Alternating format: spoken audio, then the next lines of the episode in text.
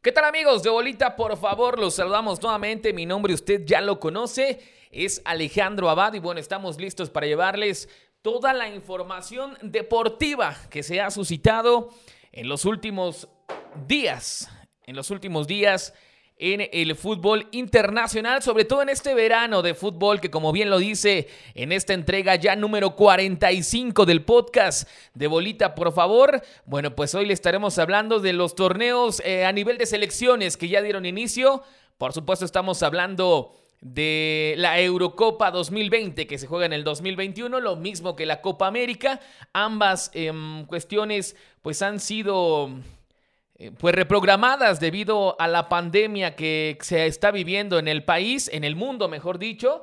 Y bueno, pues eh, de momento se volvieron a retomar actividades futbolísticas alrededor del mundo con estos dos torneos a nivel de selecciones. Vamos a estar monitoreando el audio porque justamente estamos, eh, pues al parecer, teniendo nuevamente problemas con la cuestión del Internet. Así que vamos a ver si nos permite eh, poder tener una transmisión óptima para todos ustedes. Pero bueno, como lo decíamos, entrega número 45 del podcast de Bolita. Por favor, recuerden que más tarde lo van a poder escuchar a través de Anchor FM y por supuesto de Spotify. Este, para que puedan eh, seguirnos también a través de esas redes sociales en vivo en esta su página predilecta de pues información deportiva, bolita, por favor, pero bueno, también lo pueden hacer a través de las cuestiones de audio como lo son Anchor FM y también Spotify. Bueno, arranquemos rápidamente con la información.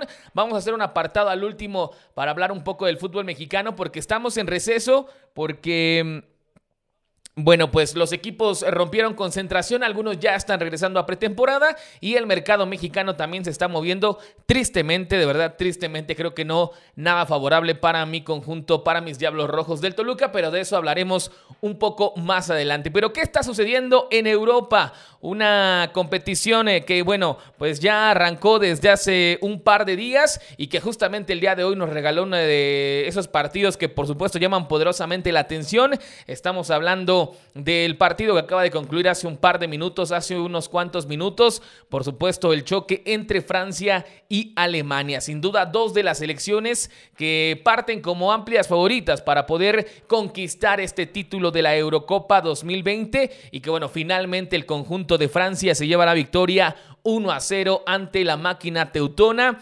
Autogol de Max Hummels, esto al minuto 20. Eh, bueno, muchos hablan de que si no fuera por ese autogol, tal vez el partido hubiera terminado empatado. Creo que no, creo que Francia fue superior. No fue aplastante, no fue eh, una máquina, pero creo que fue superior en varios lapsos del partido y eso sin duda hubiera terminado por darles el resultado positivo. Finalmente con, con este autogol por parte, insistimos, de Mats Hummels al minuto 20 terminan dándole la victoria al conjunto de Deschamps, pero también hubo dos goles anulados, bien anulados por el VAR, ambos en fuera de lugar, pero justamente ese tipo de jugadas, esos latigazos que tiene Francia ahora con la suma de talento de Karim Benzema, creo que los pone un peldaño arriba de la mayoría de las selecciones. Recordar que el actual campeón de la Eurocopa es Portugal, que también debutó el día de hoy, que le costó ante Hungría, pero que bueno, finalmente salió por supuesto el histórico Cristiano Ronaldo y en los últimos minutos terminaron dándole la vuelta al partido y ganando 3 a 0, un resultado que lucía complicado porque justamente el grupo F luce ser como el equipo, o mejor dicho, el grupo de la muerte donde está Portugal, Francia, Alemania y Hungría. Insistimos, Portugal es el actual campeón defensor y no puede dejar una mala imagen, aunque sabemos que muchas de las figuras que estuvieron en ese torneo que ganaron hace cuatro años, pues eh, posiblemente eh, de forma al alto nivel únicamente quede Cristiano Ronaldo. Pero bueno, tenían que ganar, ¿por qué? Porque hay que recordar que de cada grupo van a clasificar los primeros dos lugares y posteriormente los dos mejores terceros lugares de los cuatro sectores van a terminar por avanzar. Entonces creo que tanto Portugal, Francia y Alemania saben que le tienen que ganar a Hungría ya lo hizo Portugal y esperar los resultados entre ellos. Sin duda alguna una victoria sobre Hungría de los tres, pues prácticamente les aseguraría también avanzar a la siguiente ronda, que hubo ahí algunos cambios y que solamente va a ser a partido único. Así que esa fase de la Eurocopa estará bastante atractiva. Entonces, en el grupo F que hoy debutó, gana Francia, gana Portugal, perdón. En el grupo E hubo sorpresas, o al menos em, no los resultados que se esperaban. En las apuestas también pegó bastante, porque España no pasó del empate sin goles ante Suecia. Y bueno, Eslovaca, Eslovaca, Eslovaquia da la sorpresa y derrota a Polonia con todo y Robert Lewandowski, este jugador que para muchos, ¿eh? Para muchos es el mejor 9 del mundo, pues no apareció una vez más con su selección. Y es lo complicado, ¿no? Tal vez estos jugadores que están llenos de talento, pero que pues nacen en selecciones que que a nivel grupal, que a nivel continental difícilmente van a trascender, ¿no? Y es el caso de Robert Lewandowski. Imagínese usted que hubiera nacido en Alemania, que hubiera nacido en España. Bueno, lo del polaco sería otra cosa. Sin embargo, bueno, tiene que defender los colores de su selección y lamentablemente terminan cayendo 2 a 1 ante Eslovaquia. Así que tienen que ganar, pues buscar ganarle a España, sacarle puntos a Suecia y tratar de buscar los puntos necesarios para avanzar a la siguiente ronda. En más resultados, Inglaterra vence por la mínima Croacia. Austria con David Alaba, este nuevo jugador del conjunto del Real Madrid, derrota 3 a 1 a Macedonia del Norte. Eh, República Checa se impone 2 a 0 a Escocia y Holanda, que también le costó bastante, termina en un partido lleno de goles llevándose la victoria 3 a 2 ante Ucrania. Ahí con eh, pues em, una buena participación por parte de Memphis Depay, este jugador que todo parece indicar que estaría llegando al conjunto de Barcelona. Sin embargo, aún no se sabe si eso eh, finalmente va a suceder. Pero de momento, Alemania, perdón, dicho Holanda, Países Bajos, derrotan 3 a 2 a Ucrania y bueno, se pone como líder de su grupo. Finalmente, en el eh, sector que hacía, por supuesto, la inauguración de este torneo, en el grupo A, donde está Italia, Gales, Suiza y Turquía, los resultados en, ese, en esa participación fueron los siguientes. Italia también le costó, tuvo que pasar bastante tiempo de la primera parte del partido en general para poder finalmente derrotar 3 a 0 a Turquía. Y Gales estaba o terminó empatando a un gol ante Suiza. Justamente el día de mañana regresan a la actividad. Tendremos Rusia contra Finlandia y por supuesto Turquía contra Gales. Ese partido de Turquía contra Gales prácticamente va a definir quién se va a llevar la segunda plaza de ese sector que es el A. Así que ya en esta segunda ronda de la fase de grupos empiezan a definirse eh, muchos, muchos caminos de los que pudieran avanzar a la siguiente ronda. ¿A quién marco como favorito después de esta primera eh, vuelta en la fase de grupos? Creo que Francia sí tiene un equipo eh, muy bueno, de verdad, muy, muy bueno. Y no solo el titular, sino también los suplentes. Hoy vimos que Dembélé entró al minuto 90. Sabemos que tampoco ha tenido un gran rendimiento con Barcelona, pero bueno, tener a Dembélé, este joven francés que cuando quiere, cuando no se lesiona, es una, eh, un dolor de cabeza por las bandas, te habla del calibre de equipo que tiene Didier Deschamps eh, disponible en banca para tratar de generar un revulsivo, ¿no? Y aparte en tu once titular tienes a Pogba, tienes a Kanté, tienes a Griezmann, tienes a Mbappé, tienes a Benzema, creo que a Lloris en la puerta, que es garantía, creo que sí Francia está un escalón arriba del resto de las selecciones para poder llevarse el título de la Eurocopa. ¿Qué pasa con España? Creo que el principal problema es les falta un delantero matón, un 9 que tiene tiempo que no ha llegado a, a, tomar la batuta de los goles y decir, ¿saben qué? Yo me encargo, háganme llegar la pelota. Juegan muy bien, tienen alto porcentaje de posesión de pelota, pero no resuelven, ¿no? Y eso creo que sí le ha venido costando. Está Morata ahí adelante, que por cierto se acaba de anunciar que se va a quedar un año más con eh, el Atlético de Madrid. Eh, lo cederán otra temporada. Eh, y bueno, continuará ahí con, con, el conjunto de la Juventus, que sabemos que también buscará renovarse, que están eh, cambiando de director técnico para esta siguiente temporada. Y bueno, que buscarán tener a Morata como el 9 letal que hace tanto les ha costado conseguir. Pasó por ahí Guaín, también estuvo Tevez, en fin, estuvieron otros delanteros que no terminaron por eh, llenar los zapatos que se necesitan en equipos como la Juventus. Pero entonces hablamos de España. Creo que lo que les va a pesar no es tanto el volumen de juego. Tocan muy bien la pelota, la mueven de un lado a otro, pero en zona de definición no tienen un delantero de clase mundial que pueda justamente definirte los partidos. Así que de momento, así arranca esta primera fase esta primera fase de la fase de grupos, valga la redundancia, de la Eurocopa 2020. Para mí, este 15 de junio del 2021 a las 5 con 39 minutos de la tarde, yo le digo, póngale ya las apuestas, aunque ya no de pagar tan bien el momio, eh, pues póngale que Francia va a ser campeón de este torneo. Creo que sin duda alguna, insistimos, tiene un escalón arriba de cualidades en sus jugadores que el resto de las selecciones europeas y eso para mí los hace los número uno para poder contender por este título que ya lo han ganado en otras ocasiones y que insistimos buscarán eh, lograr el Mundial de Rusia 2018 que ya lo obtuvieron y ahora ser eh, pues una selección que gane un torneo de máxima importancia a nivel de selecciones en la UEFA, que es la Eurocopa. Así que de momento, así marchan los grupos. Insistimos, para el día de mañana, que usted nos escuche el día de hoy y diga, bueno, Abad, ¿qué va a pasar mañana en la Euro? Les recordamos, Finlandia recibe a Rusia y Gales se enfrenta a Turquía. Ojo, por cierto, lo de Eriksen, este jugador eh, danés que finalmente Em, pues decidió competir después de lo que se vivió en ese partido entre Dinamarca y Finlandia. Se desvanece pues aparentemente sin ningún contacto, sin ningún golpe, sin nada que, que avisara, que alertara a, sus compañeros, a la gente en el estadio, al cuerpo médico que algo podría pasar con Christian Eriksen. Eh, prácticamente pues muere ahí un par de segundos. Los médicos reportan que sí, que perdió, que se fue. Se fue de este planeta un par de, segundos, tal vez un minuto. Y bueno, la, pronta... Eh, intervención del cuerpo médico del club, pero también de, la gente que se encuentra en el estadio, logró hacer que Eriksen, bueno, esté eh, hospitalizado. Hace unos minutos mandó un mensaje donde dice, bueno, me encuentro bien, dentro de lo que cabe, dentro de lo que recuerdo. Al parecer todo está bien, vamos a seguir rehabilitándonos. Seguramente no volverá a jugar en esta Euro.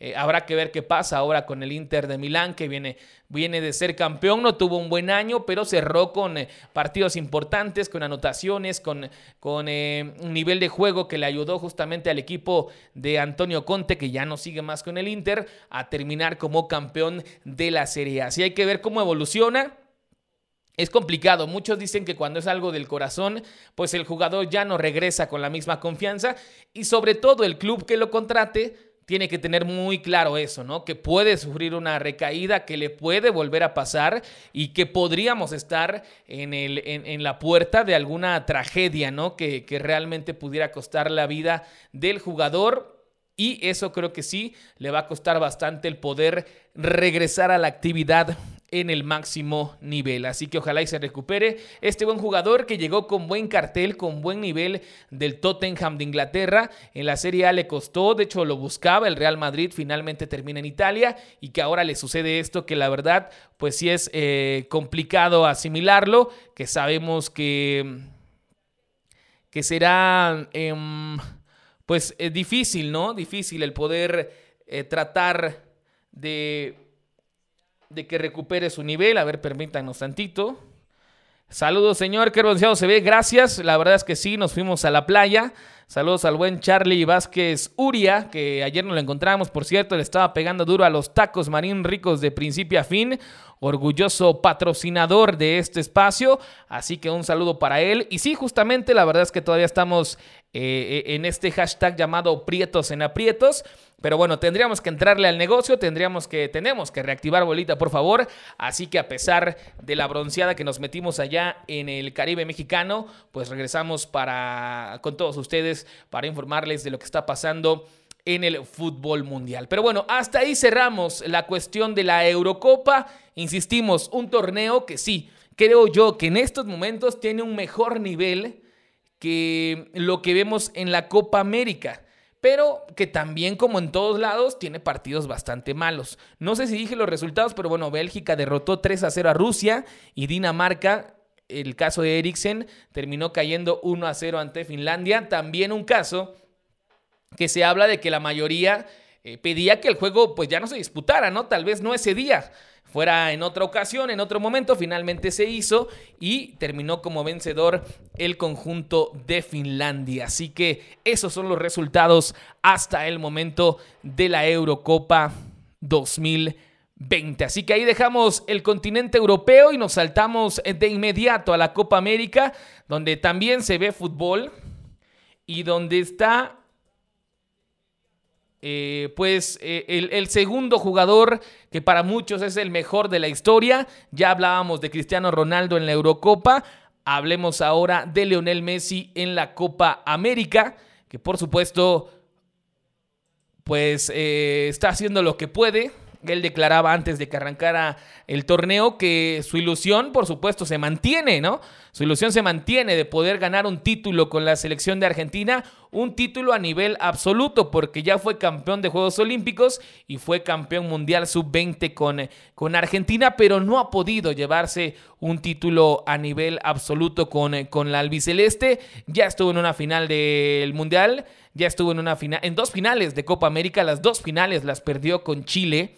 Y creo que mucho del trabajo para que la selección eh, de Argentina llegara a esas finales fue parte del trabajo de Messi, ¿no? Entonces, el tiempo pasa, eh, los años también pasan, él sabe que esta podría ser su última oportunidad en una Copa América, después de disputar el Mundial de Qatar 2022, y tal vez ahí no volvamos a ver a Leonel Messi eh, pues vestido con la camiseta albiceleste. De momento ya arrancó la fase de grupos. Aquí únicamente son eh, dos grupos, el grupo A y el grupo B, las 10 selecciones eh, pertenecientes a Conmebol. Y bueno, entre ellos ya iniciaron este torneo donde Brasil, el anfitrión que ah, de último momento hubo cambio en las sedes, se iba a disputar originalmente en Argentina y Colombia. Colombia tiene un problema muy grande a nivel social, muchas manifestaciones, muchas cuestiones contra el gobierno. Termina diciendo, ¿saben qué? Una disculpa, no lo podemos organizar, no hay garantías para que eso suceda en el eh, país cafetero y bueno, se queda únicamente Argentina.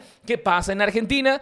Que eh, el, tema de COVID eh, vuelve a la alza, empieza a haber nuevos casos y dice Argentina, ¿saben qué? También dice mi mamá que siempre no. Una disculpa y bueno, la Conmebol como no podía dejar pasar el negocio, termina diciendo, ¿saben qué? Nos vamos a Brasil, no va a haber gente en los estadios, eh, pero tenemos que llevar a cabo la Copa América por cuestiones de derecho de transmisión, por cuestiones de patrocinio, y se mudó a Brasil siete días antes de que arrancara la competencia con poca organización, también con mucho descontento de los jugadores porque muchos no querían jugar el torneo por la misma situación de la pandemia. Sin embargo, bueno, te llama tu selección, ya escuchábamos declaraciones de, de Cavani eh, él dice, miren, pues para mí lo ideal era que no se jugara. Sin embargo, pues no mandamos nosotros los jugadores. Nos convocaron, aquí estamos.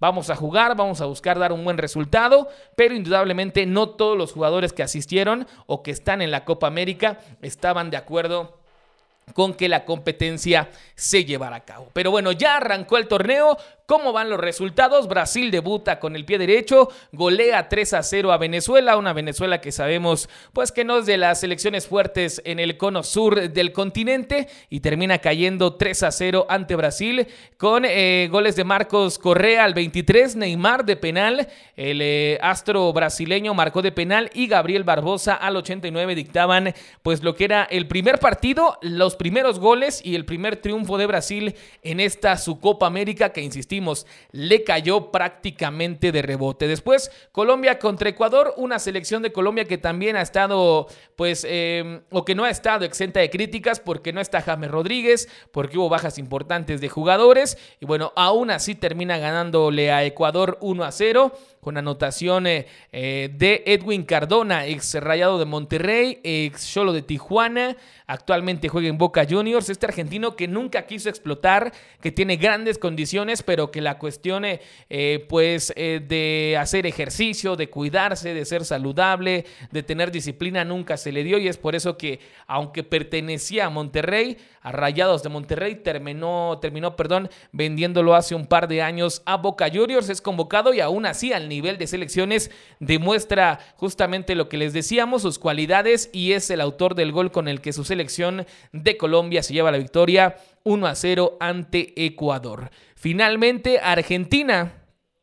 Hablábamos de Messi, Argentina empata un gol contra Chile, golazazazo de Messi al minuto 33, un tiro libre que la pelota va curviando, va curviando, va curviando, va abriendo y es imposible para el arquero del conjunto chileno, para Bravo, para Claudio Bravo, jugador del Betis que estuvo en el City, que estuvo en Barcelona, eh, que bueno, por más que se lanzó, estiró la mano pero no pudo llegar a ese balón. Y de ahí, ¿qué pasa? Bueno, pues que Messi no puede hacer todo solo, ojo, señores, o sea, le cargan mucho la mano a Messi, pero de verdad vean sus partidos, al menos por, encuentro te pone de dos a tres asistencias de gol para que sus compañeros lo único que tengan que hacer es empujarla, empujarla y llenarse de gloria y ni así.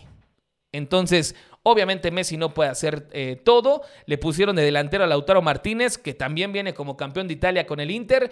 No hubo ahí mucha conexión entre el Kun Agüero, que ahora ya es hasta el día de hoy, su compañero en el Barcelona habrá que confirmar si Messi se queda o se va del conjunto culé. Tampoco pasa nada. Y bueno, creo que, esta selección, muchos eh, periodistas lo mencionan, ¿no? Si no fuera por Messi, ¿quién sabe dónde estaría Argentina, de verdad? ¿Quién sabe dónde estaría Argentina en estos últimos 15 años? Porque aunque tienen grandes jugadores en lo individual, o sea, los argentinos juegan en los mejores equipos del mundo y muchos son campeones de sus ligas, son campeones de Champions, son campeones de Europa League, pero se reúnen en la selección y de verdad que si no estuviera Messi, pues pónganme ahí a Guatemala, El Salvador, eh, a Bolivia, eh, en fin, de verdad, no es una selección que pudiera destacar o que llamara tanto la atención como pues el simple hecho de que ahí esté Leonel Messi, ¿no? Entonces, empata, mejor dicho, adelanta Messi al minuto 33, después viene un penal, lo falla Arturo Vidal y llega Eduardo Vargas, también un jugador que pasó por el fútbol mexicano, que era parte del conjunto de Tigres, que ahora está desempeñándose en el fútbol brasileño, aprovecha el rebote y aún así la mete a guardar para que Argentina y Chile terminen dividiendo puntos en su debut en esta Copa América. Y finalmente Paraguay, que estaba sufriendo, eh, iba perdiendo 1 a 0 ante Bolivia, expulsan a un elemento boliviano prácticamente al finalizar la primera parte y bueno, ya en el tiempo complementario termina dándole la vuelta al partido, tres goles a uno. Eh, Paraguay también sumando puntos importantes, creo que de todas las elecciones, Bolivia en el papel parecería pues el, eh, mm, el, punto de referencia de menor nivel de la zona de Conmebol, ¿no? Entonces, todo equipo que se enfrenta a Bolivia, insistimos, en el papel parecerían tres puntos seguros. Entonces, aunque Paraguay le costó, bueno, terminó ganando con anotaciones de Alejandro Romero Gamarra al 62, que cerrando el primer tiempo se perdió un increíble, un pase dentro del área, prácticamente solo la mandó por un costado, pero bueno, en el segundo tiempo eh, lava su error y finalmente doblete de Ángel Romero Villamayor al 65 y al 80. Y ojo aquí a la gente que siga el Toluca, en esta selección paraguaya se encuentra el nuevo refuerzo toluqueño que ya fue anunciado el día de hoy pero que lamentablemente pues no tuvo actividad. Estamos hablando de Brian Zamudio, ocupa la casaca 18 en la selección de Paraguay, pero bueno, no fue opción para el técnico, a pesar de que hizo los cinco cambios. Antes de él ingresó Carlos González Espínola, que por supuesto es el cocolizo, exjugador de Pumas, ahora eh, atacante de Tigres, así que fue primero eh, la opción de, meter al cocolizo antes de este nuevo jugador de Toluca, que ya hoy se hace oficial después después de un par de semanas. También ingresó Richard Sánchez, ex conocido de, del fútbol mexicano. Pero bueno, habrá que ver, habrá que ver qué puede ofrecer este jugador a los Diablos Rojos del Toluca. De momento así acaba la primera fecha de de estas eliminatorias. Y bueno, ¿qué va a pasar? Son eh, cinco jornadas, justamente todos contra todos. Esta es la primera para definir a los que avancen a cuartos de final, posteriormente a semifinales, tercer y cuarto lugar y la gran final. ¿Cuándo arranca la segunda ronda de partidos? Esto será el próximo jueves cuando Colombia reciba a Venezuela, Brasil se enfrente a Perú, Bolivia se mida a Chile y en un clásico, en un clásico sudamericano, Argentina se enfrente a Uruguay, un Uruguay con eh, Suárez, con Cavani, con el cabecita Rodríguez, en fin, con grandes jugadores que creo que le pondrán dura, dura la prueba al cuadro albiceleste que sigue dejando dudas y que aunque pareciera uno de los favoritos, creo que Brasil por la localía, por la calidad de jugadores, terminará llevándose esta nueva edición de la Copa América. Así que habrá fútbol en lo que resta de junio y julio, porque después viene la Copa Oro, también vienen los Juegos Olímpicos. México tendrá participación en ambos torneos, tanto en la Copa Oro, donde buscará pues levantar un nuevo título de la eh, Confederación de CONCACAF, y por supuesto los Juegos Olímpicos de Tokio 2020, que se van a jugar o se van a llevar a cabo en el 2021 por la pandemia pues ahí México tratará de volver a ganar la medalla de oro que lograron en el 2012 allá en Londres. Así que hasta ahí la información deportiva a nivel de selecciones, Copa América, Copa de Europa, pero vamos a cerrar rápidamente, estamos llegando a los 30 minutos de transmisión. Y bueno, ¿qué pasa aquí?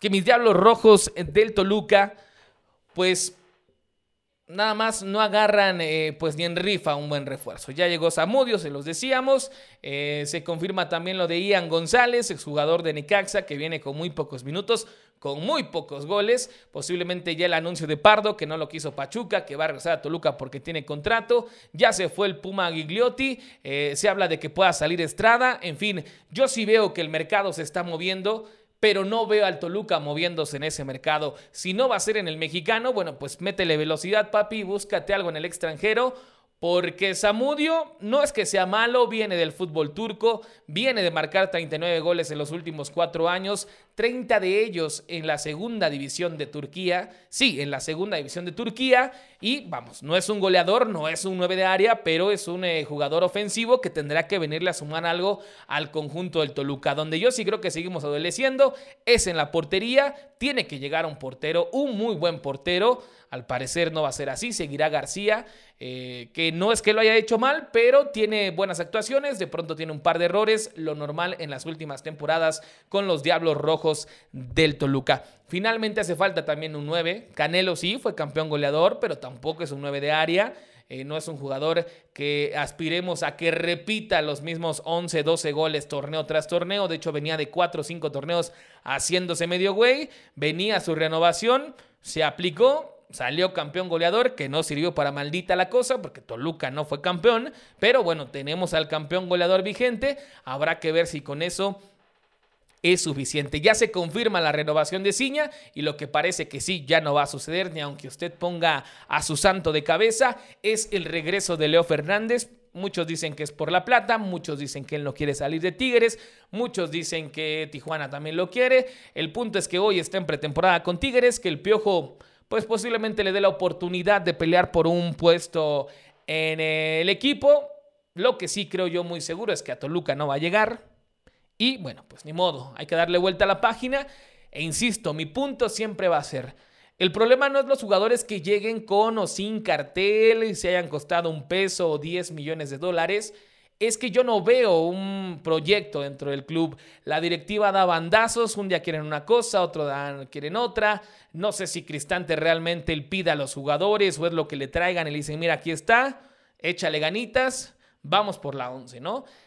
Creo que se siguen quedando cortos, o sea, de inicio el plantel es corto, se van algunos jugadores, solo llegan un par. No sé si les alcance, habrá que esperar, el torneo arranca hasta el próximo mes de julio. Algunas bajas habrá entre seleccionados de otras eh, confederaciones como propiamente mexicanos, tanto en eh, Copa Oro como en la Sub-23. Pero bueno, no solo será cuestión de Toluca, sino de todos los equipos que decidieron arrancar el torneo a pesar de que haya otras competiciones que involucren jugadores de sus escuadras. Así que, insistimos, creo que Toluca va muy lento, va al menos. El problema es que no sabemos a dónde va. O sea, no sabemos qué realmente, qué es lo que quiere este equipo, por qué contrata lo que contrata, por qué llega quien llega. E insistimos, ¿qué podría cambiar de un semestre a otro? Con el mismo técnico, con el prácticamente mismo equipo y creo yo un equipo muy pero muy limitado para competir con un Cruz Azul que seguramente buscará el campeonato, Monterrey que se está armando, Tigres que también ya sumó refuerzos, Tijuana está haciendo lo mismo, sumó un gran entrenador como Robert Dante Siboldi, eh, en fin, Santos le va a dar continuidad a Almada, eh, ¿quién más? Pumas, al menos ya, ya presentó en cantidad, no sé si en calidad, pero ya trajo 6, 7 jugadores para tratar de hacer algo este torneo. Así que América, pues a llegar el segundo paso de lo que realizó muy bien Solari en el torneo anterior. Insisto, y viendo esos eh, equipos, creo que sí, Toluca se está quedando algo corto. Pero bueno, hay que esperar a que termine eh, el mercado de fichajes. Toluca ya reportó a los primeros trabajos de pretemporada, no con todo el equipo completo, pero la mayoría ya están en Metepec haciendo pretemporada. Vamos a ver qué tal les va. Y lo que sí creo es que hay equipos que se siguen reforzando, que buscan el título y que están claros que con la inversión tiene que ayudarles, no asegurarles, pero sí ayudarles a estar más cerca del título. Pero bueno, hasta aquí la información de este podcast. Yo me despido, de verdad que esté muy bien. Mi nombre, usted ya lo conoces, Alejandro Abad, y nos escuchamos y nos vemos en una próxima entrega de esto que es el podcast de Bolita. Por favor, está ya la entrega número 45. A toda la gente de Facebook, gracias por vernos y nos escuchamos y nos vemos en una próxima entrega. Hasta la próxima.